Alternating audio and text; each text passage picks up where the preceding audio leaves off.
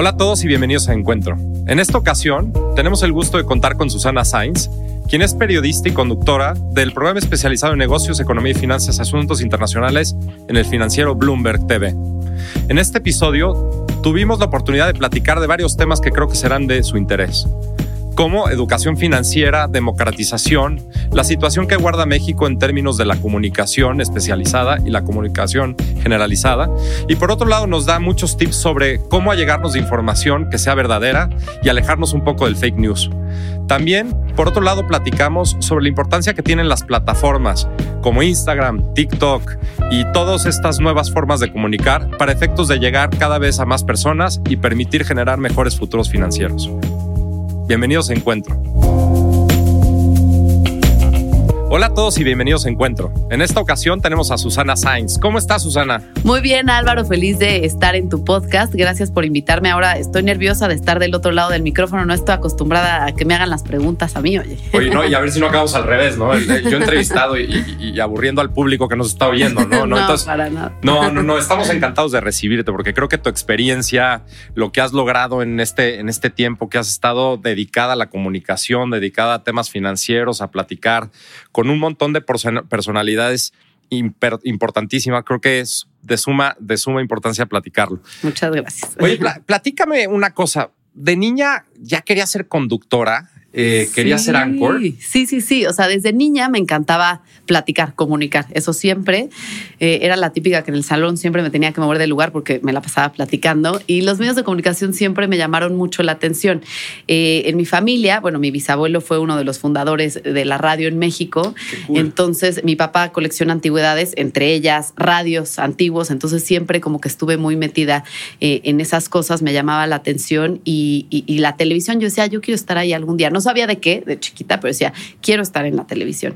Eh, y poco a poco fui creciendo y madurando un poco la idea. Mi hermana también estudió comunicación, ella me lleva 15 años, 14 años, eh, y cuando hacía sus trabajos de la universidad me involucraba, yo me metía, yo decía, quiero hacer el trabajo contigo y tal. Entonces, como que no sé si de ahí le fui agarrando el gusto y ya en la universidad fue donde dije, no, ya, noticias es lo que quiero hacer, me encanta. Y, todo detrás, eh, o sea, no solamente estar en, la pantalla, sino preproducir el programa, ver qué eh, contenido le vamos a poner, cómo hacerlo más atractivo para la gente.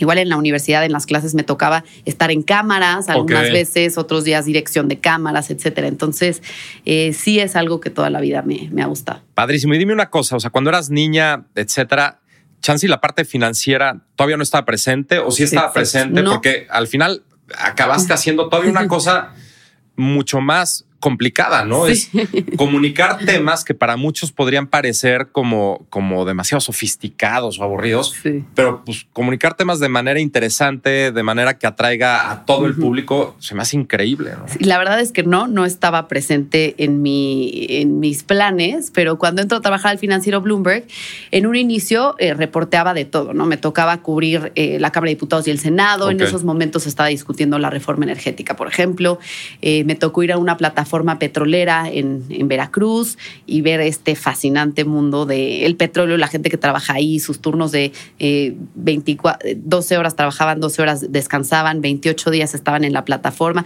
Entonces empecé a conocer de muchos temas, el energético me atrajo bastante y este también ir a la convención bancaria en Acapulco y me empecé a involucrar más porque tenemos ahí terminales de Bloomberg, que tú sabes que es un avión de información, etcétera.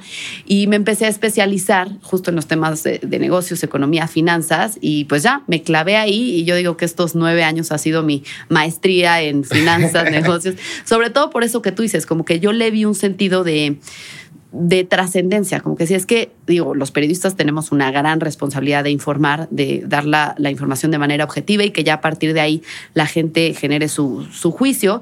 Pero en términos de, economía y de finanzas, pues es una gran responsabilidad, sobre todo en este momento que estamos atravesando, no solo en México, sino en el mundo, para que la gente pues tome mejores decisiones para su patrimonio, para el ahorro, para sus hijos y bueno, decisiones ya también de, las empresas, ¿no? No, y, y algo que creo que es súper, súper relevante es cómo, cómo haces saber a la gente, o sea, que, que, que es muy importante que tengan control sobre varias partes de su vida, pero creo que una parte que es estructural o, que es parte esencial para tener un, un, futuro más cierto es, es, cuidar sus finanzas, etcétera, ¿no? Eso se dice muy fácil, pero es muy complicado, ¿no? Decir, oye, híjole, subieron las tasas, ¿no? Eh, subió la inflación, ¿qué significa realmente eso? Y luego también, pues, entrevistar un montón de gente, pues, que no necesariamente, pues, es tan, tan fácil de entrevistar, ¿no? No es que estés este, entrevistando gente que esté acostumbrada todo el tiempo a salir en cámaras y ser súper mediáticas, creo que representa buenos retos, ¿no? Sí, claro, yo creo que para explicarle a la gente justo la importancia de todo esto para sus vidas, uno como periodista, digo esto en todos los temas, ¿no? Pero específicamente en estos de finanzas y economía, tienes que entender tú perfectamente la noticia, ¿no? Y decir, ¿qué significa que el Banco de México subió su tasa de interés? ¿Y qué significa eh, que la Fed también empezó este ciclo de alza de tasas? ¿Cómo impacta al ciudadano de a pie? ¿no? Entonces, uno, primero que nada, entender la noticia, estudiar los temas, por supuesto, y después ya eh, aterrizarlo un poco, ¿no? Porque tenemos público de todo, desde el más sofisticado eh, hasta quien dice, bueno, ¿y a mí qué me importa que el Banco de México haya subido su tasa, ¿no? Dicen que es para controlar la inflación, pero pues a mí el súper cada vez me sale más caro. Claro.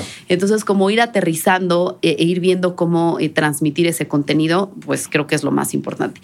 Y después las entrevistas, pues sí, o sea, hay gente que le encanta platicar y hay otros que son mucho más técnicos, entonces también es ese tipo de entrevistas eh, explicarlas un poco más, sobre todo ahora que yo digo, me da, son como sentimientos encontrados, o sea, me da coraje, pero por otro lado digo, hay mucho, mucha oportunidad por decirte un ejemplo, en TikTok, ¿no? Que ves un video de alguien explicándote la inflación, tal vez que fue al súper, compró este, productos de la canasta básica, huevo, tortilla, leche, etcétera, y millones de views. Y de repente tú dices, oye, yo subí a YouTube mi entrevista con el secretario de Hacienda que me costó años conseguir y, y, bueno, no tiene ni la tercera parte de views que tiene este video de TikTok, ¿no? Entonces ahí es como decir, bueno, puedes adaptar tu entrevista con el secretario de Hacienda a estas nuevas plataformas y, y ver cómo llegar llegarle a esas nuevas audiencias. Oye, dime, dime una cosa. Cuéntame de tu entrevista más padre, o sea, porque has entrevistado a gente como Richard Branson. Sí. Y, supongo que también a gente no tan interesante como Richard Branson, ¿no? Este, entre otros muchos, ¿no? Platícame de, tu entrevista más padre. pero también de, tu entrevista más complicada, sin decir el nombre, para no quemar absolutamente a nadie aquí. no, a ver, complicada, es que yo creo que lo, lo complicado más bien es que tienes que estar preparado para todo. O sea, porque el preparar una entrevista a mí me encanta, ¿no? Me pongo a estudiar el personaje, veo entrevistas que les hayan hecho anteriormente, leo de sus vidas, etcétera. Eh, entonces, el, prepararla quizá no, no encuentro dificultad, sino que entrevistas que tal vez no tienes tiempo de preparar. O sea, por ejemplo, esa experiencia de Richard Branson, nos fuimos a cubrir el Foro Económico Mundial a Davos y, y, pues era como muy organizado, ¿no? Estaba la sala de prensa en un complejo y después caminabas un pasillo, cruzabas la nieve, menos 27 grados de sensación térmica y llegabas a otro complejo donde eran las conferencias. Entonces te decían, a ver, tú, periodista Susana Sainz de México, el financiero Bloomberg, tienes de 10 a 10, 15 para estar en el salón A, en la conferencia tal, ¿no? O sea, como muy controlado. Claro. Y lo demás lo monitoreabas por este, online. Y en uno de esos cruces me empiezo a dar cuenta que pues podías ver pasar a un presidente, un jefe de Estado, este, de repente si no alcanzabas a verle la cara, veías el gafete así, William Gates y yo, ¿qué? Bill Gates, este, Richard Branson, etcétera. Entonces dije, no, pues tengo que aprovechar. Y ahí es cuando nos metemos con el micrófono con Richard Branson y, digo, pues le voy a preguntar del negocio en México, Virgin Mobile, etcétera. Se salió por la tangente, me habló de que México era un gran país, pero tenía un tema de drogas que había que regular porque él está como en una comisión de drogas Ok. Em, y bueno, fueron tres minutos, pero dije, bueno, ¿cuándo iba a volver a tener la oportunidad de platicar con Richard Branson, aunque fuera tres minutos? Estoy totalmente de acuerdo contigo. Entonces fue muy especial como tener ese encuentro con él, pero, pero las entrevistas más padres que he tenido, pues yo creo que esas del podcast, eh, también, aunque no han sido presenciales, con muchas mujeres en puestos directivos que, que, la verdad me transmitieron em, pues cosas que, que me dejaron muy marcada y presenciales, ay, pues es que han sido tantas, al exgobernador del Banco de México, Alejandro Díaz de León, eh, José Antonio Mid cuando era secretario de Hacienda, Anne Hidalgo, alcaldesa de París, este... Que te dejan como marcado en cierto sentido, ¿no? Sí, sí, sí, como que alguna frase, algo que digas, qué increíble, o sea, como que nunca te imaginas que te vas a estar sentando con esta persona aquí, o un exdirector de la CIA, que igual me lo topé en un evento y fue de, pues vas, pues, pregúntale las estrategias en Estados Unidos, o sea, como que han sido cosas muy especiales que que, que, no estaban planeadas y que acabaron saliendo muy bien. Entonces, como que el mayor reto yo creo que es estar preparada para todo. Y por eso tienes que estar informada de todos los temas, ¿no? No solo economía, negocios, finanzas, también política. O sea, ahí en Davos igual de repente se cruzó el presidente Enrique Peña Nieto en ese entonces, que en México era imposible llegar a chacalearlo, ¿no? Y entonces ahí llegamos y... Y, y órale. Sí, sí, sí. Es, es, es impresionante. Digo, mi experiencia que obviamente no es la tuya. Yo, yo, yo soy un novato en estos temas de los podcasts y eso. Eh, luego es bien difícil el lograr que una entrevista llegue al contenido que, estás buscando, ¿no? Que tú quieres, porque como tú dices, salen por la tangente, o luego no les puedes sacar ni palabras. O dices, ya, por favor, podría durar tres minutos este, este podcast, porque no logro, ¿no? Este, conectar, etcétera, ¿no? Pero, pero creo que lo haces excelente. O sea, yo que he tenido oportunidad de, de, verte, de hecho, tenemos en las oficinas varias pantallas y tenemos el financiero Bloomberg todo el día puesto. Entonces, pues sí, tienes muchos admiradores aquí en la, en la empresa. Este, sí, la verdad es que, que, que lo haces muy bien. Muchas gracias. Gracias gracias. La verdad es que pues todo sea por el público y por darles un, contenido de valor. No, súper. Oye, cuéntame un poquito, entrando a un tema que, nos interesa muchísimo a nosotros, saber es temas de educación financiera y democratización de las finanzas. ¿Cómo, ¿Cómo ves el tema y cómo tú como comunicóloga, conductora de un, de un, de un programa de televisión tan exitoso, podcasts, etcétera, logras, logras transmitir eso de manera efectiva? O sea, ¿hay algo, algo que te enfoques en particular? O sea, ya platicamos de lo del TikTok, ¿no? De, tratar de llegar a diferentes audiencias, etcétera. Pero, pero, ¿cuál es tu perspectiva alrededor de estos temas? ¿Cómo ves a México? Este, ¿Qué podemos hacer eh, para, para mejorar? Pues mira, creo que, que desde mi trinchera pues trato de poner ese granito de arena, o sea, no hay como una estrategia como tal, pero en el noticiero pues siempre tratamos de hablar, a ver, de, lo macro, de lo que está pasando en México a nivel global y aterrizarlo un poco con entrevistas, pues tú has visto, ¿no? Analistas expertos en los temas que nos digan cómo te afecta la inflación, el tema de política monetaria, el bajo crecimiento económico y, a través de eh, pues estas entrevistas aterrizarlo a la gente y hacer que tomen de cierta manera mejores decisiones, ¿no? Y bueno, también por supuesto que eh, reportando la información del mercado de ese día, eso ya más eh, igual para el inversionista más sofisticado, etcétera. Pero creo que sí tenemos una gran responsabilidad porque o sea, creo que en México, en Latinoamérica, México y Brasil, bueno, en un principio yo creo que Chile tenía como más esta está, ¿cómo se dice? E, es un mercado como más sofisticado, ¿no? Pero creo que Brasil y, México han, han, dado pasos importantes en ese sentido. Por ejemplo, con el sector fintech nos ha posicionado bien en América Latina, pero a ver, si nos comparas con, con el mercado estadounidense, pues estamos en pañales, ¿no? Ahí este, creo que el 60% de las personas invierten directamente en bolsa y aquí tenemos creo que son dos millones de cuentas de 130 millones de habitantes. ¿no? Entonces, este, es muy chiquito ese mercado, pero creo que ahí vamos. O sea, toda, todas estas nuevas plataformas que te permiten invertir desde tu celular llegan a, a, democratizar un poco el mercado, pero también eso tiene que ir acompañado con la educación financiera, porque pues la gente lo puede ver como algo muy fácil de, ah, bueno, entonces ahora aquí puedo meter todo mi dinero, invertirle todo esto, pues no, tienes que saber diversificar, saber qué tipo de inversionista eres, si eres averso al riesgo o no, etcétera. Entonces, creo que se han dado pasos importantes, pero la educación financiera... Eh, falta mucho. Creo que eso debe de venir no solo desde casa, sino los planes de estudios de las escuelas. Yo creo que desde primaria deberíamos de tener clases de ahorro, inversiones, impuestos, o sea, todo en relación a un presupuesto se debería de, enseñar desde, primaria y en la universidad, la carrera que estudies, debería de haber ese tipo de clases, ¿no? 100%. Ah, ah, entrevisté hace, hace poco a Daniel Becker, ¿no? De la ABM y, platicamos mucho de este tema, sobre la importancia de incorporar dentro de los planes de estudios temas de, educación financiera para efectos desde que, desde que somos chicos. Traigamos, ya sabes, este, importados en, nuestro, en, nuestro, en nuestros hábitos, etcétera, pues buenos, buenos, este, buenas virtudes financieras, por decirlo de una manera. Y algo que era increíble es cuando recuerdo de mi infancia, pues la verdad es que nadie nos enseñaba nada. Nada. O sea, este era casi, casi tu, tu acceso a, a, educación financiera era ahí te doy. En ese entonces yo, yo soy mucho más grande que tú, yo creo, pero nos daban, imagínense, voy a, voy a, empezar a hablar de, de, edades, pero me acuerdo que había una moneda de mil pesos, que era una como de Sor Juana, y te daban tu moneda de mil pesos, te ibas a la tiendita y, con eso te alcanzaba. Y, esa es la educación financiera que tenías. Era, oye, si me alcanza para los cacahuates y el Boeing, ¿no? Y este, lo cual luego es preocupante porque vas creciendo, etcétera, y no tienes ni idea de, temas de inversión, no tienes idea de temas de, de un crédito sano, etcétera.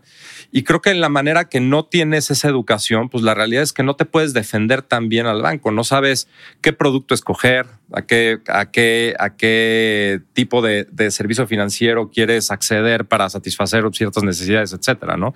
Y algo que me decía Daniel es que por fin en México se está haciendo algo para efectos de incorporar esto. Ahora, ¿qué hacemos para componer a las generaciones como la mía que nunca tuvo eso? para efectos de que empezamos a, empecemos a entender mejor y nos preparemos para cuando nos tengamos que retirar, etcétera, por lo menos no estar tan fregados, ¿no? Claro, pues yo creo que, que en ese sentido, hacer que la gente se informe, ¿no? Estar informados de lo que pasa en México, en el mundo. O sea, yo a la gente que con la que convivo diariamente le digo, a ver, no te tienes que meter eh, eh, a ver cómo cerraron los mercados y así contenido súper sofisticado, pero simplemente saber qué está pasando con el PIB, con la inflación, con las tasas de interés, si es un buen momento para invertir o no, y ahorrar. O sea, porque mucha gente me dice, es que a ver, a mí no me alcanza para ahorrar. dije, no es que, no es que te, o sea, no es que digas, ay, bueno, este mes me sobraron cinco pesos, esto lo ahorro. No, a ver, tú de tus 10 pesos que ganas, tienes que destinar un, un porcentaje a tu ahorro, ¿no? O sea, siempre pensar que vas a, definir un presupuesto y dentro de ese presupuesto meter el ahorro. Porque si no piensas desde hoy en tu futuro, el día de mañana, pues no vas a tener un patrimonio. Porque, a ver, todos los que no nos vamos a jubilar este, con una gran pensión, tenemos ese problema, tienes que empezar a ahorrar desde hoy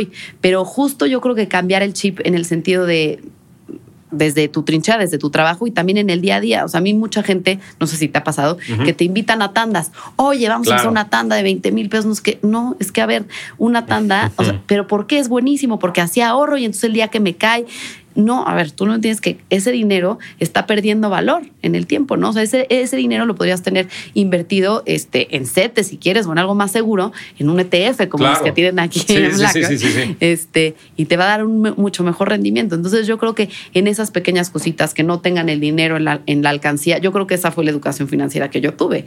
Meter el dinero en la alcancía, el cambio, lo que tu domingo que te daban, meterlo en una alcancía, ¿no? Pero ahora ya hay muchísimas facilidades desde niños, ¿no? O sea, creo que ya puedes abrir cuentas cuentas para niños y empezar desde, desde ahí a, inculcar este tipo de, educación financiera para que la gente tenga un mejor futuro, porque si no piensas ahorita en tu patrimonio, tú mejor que nadie lo debes saber, este, pues después nos las vamos a ver negras no, sin una jubilación. De 100% de acuerdo. Y dime, dime una cosa, digo, tú que pues, has entrevistado muchísima gente como, como veíamos, creo que te toca entrevistar también gente de diferentes generaciones, ¿no? Que pueden ser muy exitosas en diferentes contextos, ¿no? Pero me imagino como el empresario, ya sabes, mayor, etcétera, que, ha tenido una vida exitosa. Y por otro lado, entrevistas al, al cuate que acaba de levantar una startup este, súper exitosa y de repente tiene un boom enorme y está fondeado, etcétera. O sea, ¿ves muchas similitudes entre esas dos generaciones o, ves muchas diferencias que, que, que, que pues, al final alguna va a acabar subsistiendo y la otra no? Híjole, qué difícil pregunta. Eh, eh, pero sí, yo creo que sí hay una diferencia generacional, sobre todo como en temas de riesgo. O sea, no sé si ustedes lo han visto, todas, las, todas las startups, los emprendedores que dicen, a ver, yo tenía una chamba de 10 años en el sector financiero, ahorré y dije, voy a poner mi negocio porque toda mi vida este, he querido y entonces con un amigo se me ocurrió una idea y entonces levantamos dinero acá y con lo que ya teníamos, inversionistas ángeles y ta, ta, ta. Y luego las generaciones más, y que lo apuestan todo y puede que su startup no jale y entonces es empezar desde cero, ¿no? Y quizá las generaciones ya mucho más arriba se van como más eh, a la segura, ¿no? O sea, es difícil ver que gente ya más grande haya dejado su trabajo de toda la vida para emprender, creo.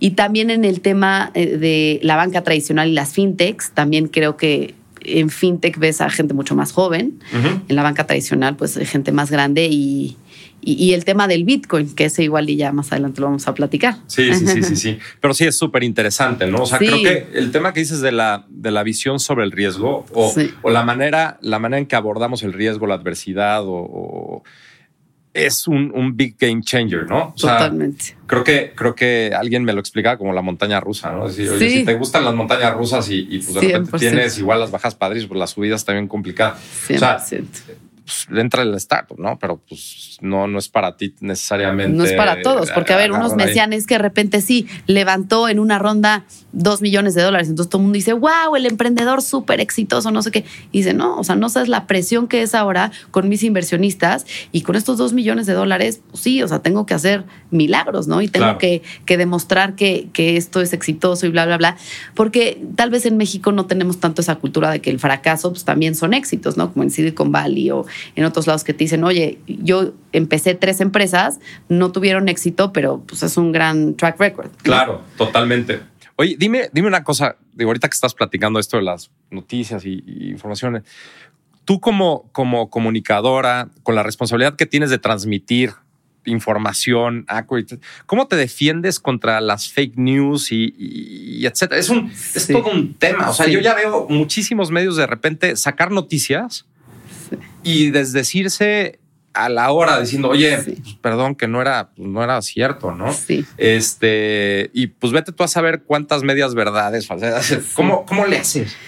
Pues es un gran reto el que tenemos hoy en día, porque, a ver, los periodistas de antes, platicando con muchos grandes colegas que admiro y he aprendido mucho de ellos en, el financiero Bloomberg, me dicen es que nosotros antes era ir a buscar la noticia, ir caminando a buscar, investigar la hemeroteca, la biblioteca, ta, ta, ta. Y hoy te puede llegar una noticia que acaba de pasar en China y en 20 segundos ya la tienes en tu celular. Increíble. Y entonces, eh, como periodista, muchas veces eh, tienes la tentación de ser el primero, ¿no? El primero en informarlo, el breaking news, ta, ta, ta pero siempre hay que corroborar la información, porque justo eh, eh, tu credibilidad te puedes tardar en construirla 20 años y la puedes perder en cuestión de segundos, ¿no? Entonces, eh, yo trato de ser muy cuidadosa en eso, siempre corroborar la información, estar segura, porque de repente hay gente que pues está en el medio financiero o en lo que sea y me dicen, oye, ya supiste esto y yo no, pero a ver, ¿de dónde viene? O sea, siempre confirmar la fuente, corroborar con dos, tres fuentes, estar 100% seguro antes de publicar. Deja tú en el noticiero, porque tal vez me lo informan a las 8 de la mañana y el noticiero es a las 4. Exactamente. Pero para ponerlo en redes sociales, sí hay que estar 100% seguro, corroborar con diferentes fuentes, porque si no, afecta mucho tu credibilidad, ¿no? Y entonces esa función que tienes, esa, eh, ese compromiso que tienes con tu audiencia de darle información eh, eh, veraz, pues, pues se ve afectado. Entonces, sí, es un gran reto y muchas veces ni modo, tienes que decir, no voy a ser la primera en informarlo, pero tengo que estar segura de que. Es que le pegaste, o sea, me imagino la primicia, ¿no? Es decir, yo quiero ser el medio que sacó esta noticia, ¿no? y todo el mundo atrás de ella. Oye, algo que, seguro nuestra audiencia te va a agradecer este, que nos digas es, ¿qué fue, o sea, qué fuentes nos recomiendas tomar? Por ejemplo, yo soy medio adicto a Twitter. Ok, yo también. Entonces tengo ya sabes, 30 mil alarmas, notificaciones, tal. Yo también. Y me encanta, ¿no? Y, pero sí me pasa luego lo que dices. O sea, de repente leo noticias y, digo, oye, esto suena medio raro, este tal, y, a veces son ciertas, a veces no. Pero, pero, pero lees muchas, por ejemplo, aparte de Twitter, revistas del medio, por ejemplo, The Economist, o, o sea, ¿qué, qué, medios, qué medios este, tomas para, para hacerte pues más, más este, aware, perdón por el, anglicismo, pero más consciente de estos temas financieros, la evolución que están tomando, este, ¿Cómo le haces? Pues mira, trato todas las mañanas, seis de la mañana más o menos, leer las portadas de casi todos los nacionales y algunos internacionales, ¿no? Pero, por supuesto, que Bloomberg. Bloomberg creo que creo que es la mejor fuente de información porque, a ver, o sea, no solamente encuentro ahí la información de Bloomberg, sino que está también este, curada la información de, todos los medios globales y el financiero también más como con la visión de México. Pero creo que sí comparar muchos medios, tanto nacionales como internacionales, te ayuda como a tener una, una visión más imparcial y ya tú crear tu propio criterio. Pero eh, digamos que mi Biblia, mi pan de cada día, o sea, sí es, es Bloomberg y el financiero.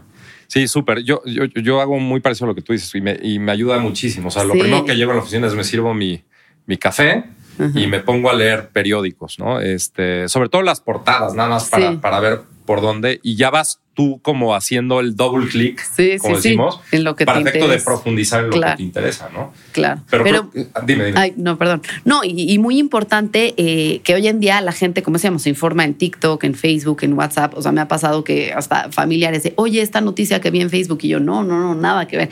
Y ya si te informas en esos medios, tratar de corroborar después, ¿no? En algún medio más serio. No que las redes sociales no sean serias, pero se presta mucho a fake news y desinformación, ¿no? Igual las cadenas de WhatsApp WhatsApp, etcétera. Es increíble esto, esto que mencionas, porque luego damos una credibilidad impresionante a las cosas que, que, leemos de, primera fuente. Digo, yo no voy a ventilar a nadie otra vez, no vamos a ventilar, pero son como los, los mensajitos de WhatsApp, ¿no? Las cadenas estas que te llegan la noticia de, ¿no?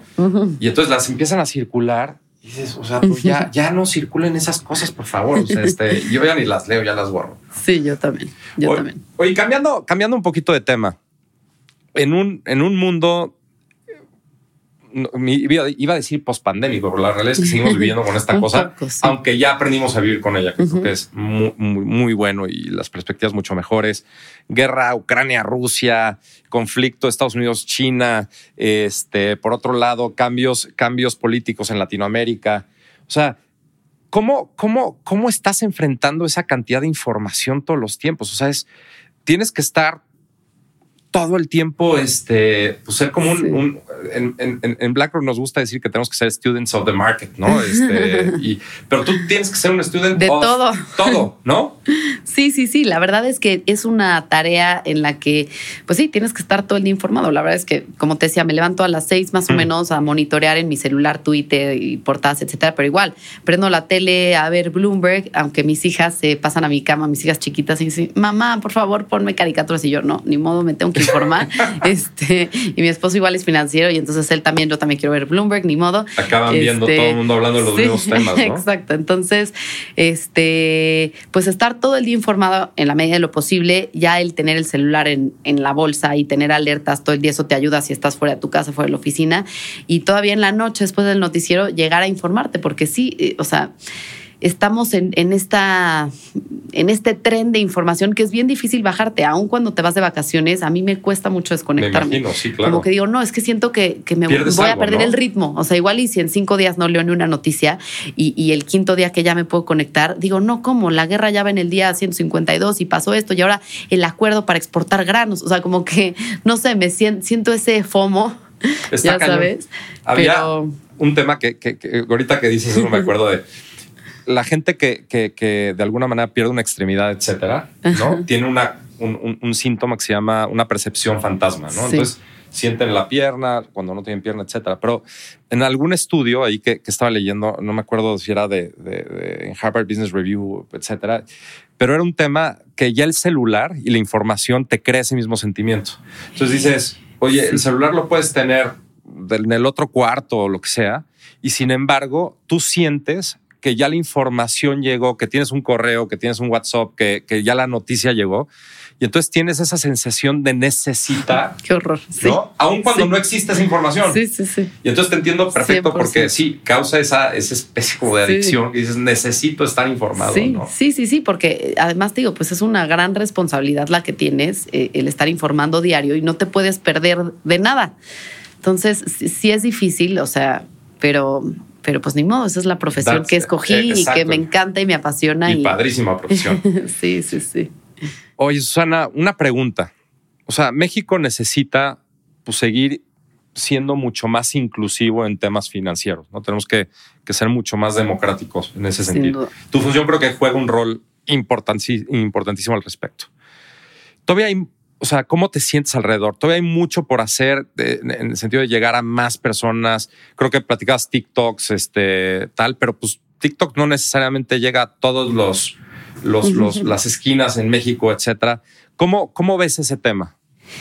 Pues sí, o sea, yo creo que en mi caso personal quizá tendría que empezar a, explorar cómo adaptar los contenidos a ese tipo de plataformas, que como dices, TikTok no llega a todas las esquinas de este país, pero sí es un, eh, pues sí es otro mercado tal vez, ¿no? al que normalmente estamos en televisión, en redes sociales, eh, etcétera. Entonces yo creo que a través de las nuevas plataformas hay, hay mucho que hacer metiendo este tipo de contenidos. Y yo ya he visto algunos esfuerzos eh, justamente de, de estos temas, o sea, no solo solamente bailes y tutoriales de make-up y cosas así. ¿Tú sales bailando en TikTok ahí no, No, caray. Ya, ya, ya, ya, La verdad no, no me gustan esas cosas, pero, pero no, o sea, creo que hay una gran oportunidad para, para llegar a otro tipo de mercado, como decías, sobre todo a los nuevos inversionistas, a las nuevas generaciones que tal vez tienen este pensamiento de que no, es que yo tengo que tener un millón de pesos para empezar a invertir y no, o sea, saber que hoy en día desde 100 pesos o menos creo que puedes abrir una cuenta en una casa de bolsa. Con un título, este, exacto, entonces... Eh, eh, creo que, que está en nosotros, en estas generaciones más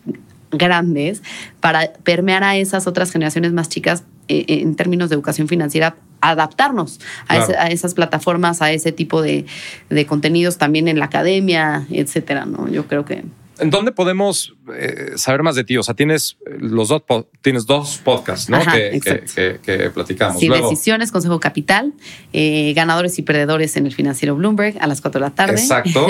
y luego en, estás en Twitter. Ajá, en Twitter como arroba Suscience, en Instagram arroba Suscience, en Facebook Susana Science y en LinkedIn. Ándale, por todos lados, ¿no? Para que- Sí, para- pero me falta TikTok. Te falta TikTok. Yo tampoco tengo TikTok, caray. Ya Y creo que soy bastante aburrido. Yo ya, no sé, tengo que, que- que- que- que pensar cómo abordar la parte de TikTok. Y eh, eh, estamos llegando ya al final de- de- del episodio. Algo que siempre le preguntamos a los entrevistados, ¿no?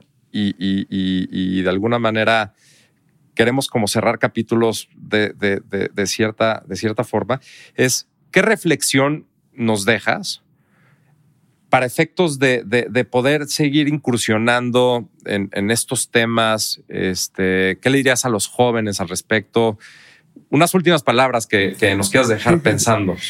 Pues bueno, yo creo que mi principal consejo sería que se informen. O sea, si no les gusta el contenido tan especializado, pues bueno, aunque sea empezar con, eh, eh, con noticias más generales, ¿no? Como decíamos, conocer qué pasa con la economía mexicana, eh, con la economía estadounidense, que es súper importante esta recesión, esta posible recesión de la que se ha hablado en Estados Unidos que nos podría afectar a nosotros. O sea, saber que todo eso nos afecta, ¿no? Y te afecta a ti como ciudadano de a pie. Entonces Claro. yo eh, a los jóvenes les dejaría ese mensaje, estar informados eh, lo mayor posible diario y también ahorrar. O sea, preocuparse por tener este esta cultura financiera en la que armen un presupuesto, en el que ahorren, en el que inviertan, porque todo eso eh, en el largo plazo los va a beneficiar muchísimo. Tal vez ahorita van a tener que estar un poco más apretados, sobre todo con la situación económica que enfrentamos, pero creo que nunca es tarde para empezar a ahorrar y para empezar a invertir. Entonces, creo que ese es eh, eh, mi mejor consejo y estar informados, por supuesto, en el financiero Bloomberg o en mi podcast. No, buenísimo. Aquí el anuncio. No, Susana, solo me queda agradecerte. Muchísimas gracias por estar con nosotros. Nos encantó platicar contigo y espero que sigamos teniendo este, este tipo como de, de- de ida y venida de ideas. Y, Ay, muchas y, pues, gracias, quién sabe, a ver si me invitas a tu podcast. Yo ahora. feliz, yo feliz. Muchas gracias eh, de estar con ustedes. Yo la verdad es que sigo muchísimo su contenido, todo lo que hacen, así que es un honor para mí estar aquí con ustedes. No, muchas gracias, Susana, y muchas gracias a todos por, por escucharnos hoy. Gracias.